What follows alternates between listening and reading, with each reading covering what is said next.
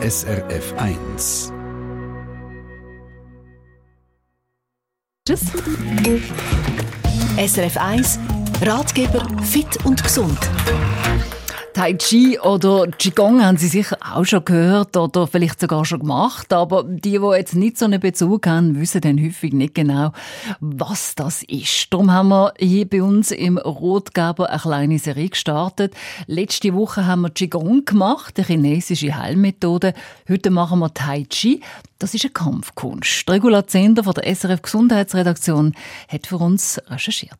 Tai Chi ist eine chinesische Kampfkunst. Eigentlich heisst sie Tai Chi Chuan, erklärt mir Elena Gamesi Janke.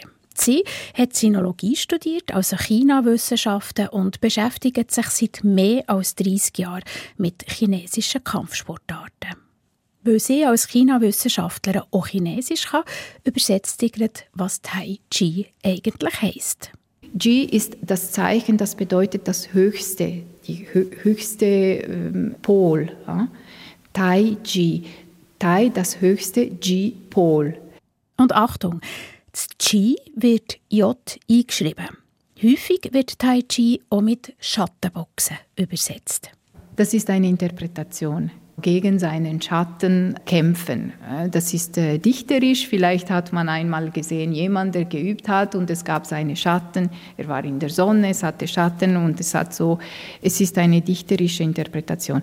Tai Chi ist eine Kampfkunst, aber präzisiert China-Wissenschaftlerin Tai Chi sei eine sogenannte innere Kampfkunst wie Bakua oder äh, I Chuan Xinyi wird aber heute als äh, Heilungsmethode auch gebraucht, weil es beruhigt, es ist sanft, es sind Bewegungsabfolgen, so man lernt wie eine Choreografie, die man wiederholt und während der Wiederholung man achtet auf diese Qi-Zirkulation, also man hat ein Körpergefühl, man ist völlig im Körper und das schon seit Hunderten von Jahren. Tai Chi ist nämlich eine uralte Kampfkunst. Man schätzt, dass sie schon im 11. Jahrhundert praktiziert wurde.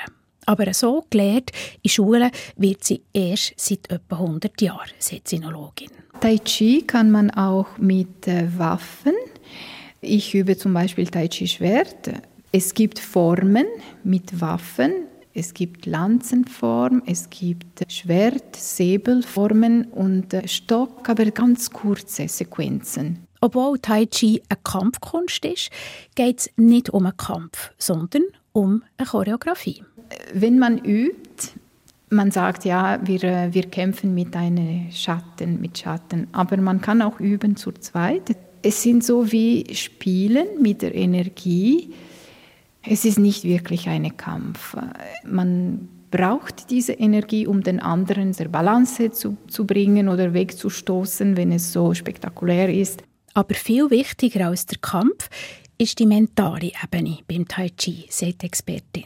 Ich glaube, dass die Anwendung von Tai Chi, von diesen Techniken in den Kampfkünsten, betrifft wirklich nur die Energie, die erscheint, wenn man einen Schlag gibt. Am Schluss, äh, man kann nur mit einem Gedanken den anderen aus der Balance bringen. Man berührt ihn nicht mehr. Und das ist eben der Aspekt, der mich interessiert. Es sind nicht nur die langsamen Bewegungen, die gut tun. Für die muss man übrigens nicht sportlich sein. Aber auch der Geist wird trainiert. Ich würde sagen, Tai Chi ist sehr empfehlenswert für Menschen, die haben Konzentrationsprobleme, die haben sehr viele Gedanken, die können sie ihre Gedanken nicht beruhigen. Dann durch eine Form, wenn sie gebunden sind von dieser Form, die dauert vielleicht 20 Minuten oder so, dann werden sie aufhören, an anderes zu denken, weil wenn man an anderes denkt, kann man die Form nicht mehr ausüben. Tai Chi, eine chinesische Kampfkunst für Männer und Frauen und wer durch Bewegung zur Ruhe kommen körperlich und im Geist, ist im Tai Chi bestens aufgehoben. Der Beitrag von der Regula Zehnder aus der SRF Gesundheitsredaktion zum Tai Chi. Nächste Woche gibt es dann im Rotgeber Fittungs- und Rutsching. SRF 1 Ratgeber Fit und Gesund. Eine Sendung von SRF 1. Mehr Informationen und Podcasts auf srf1.ch.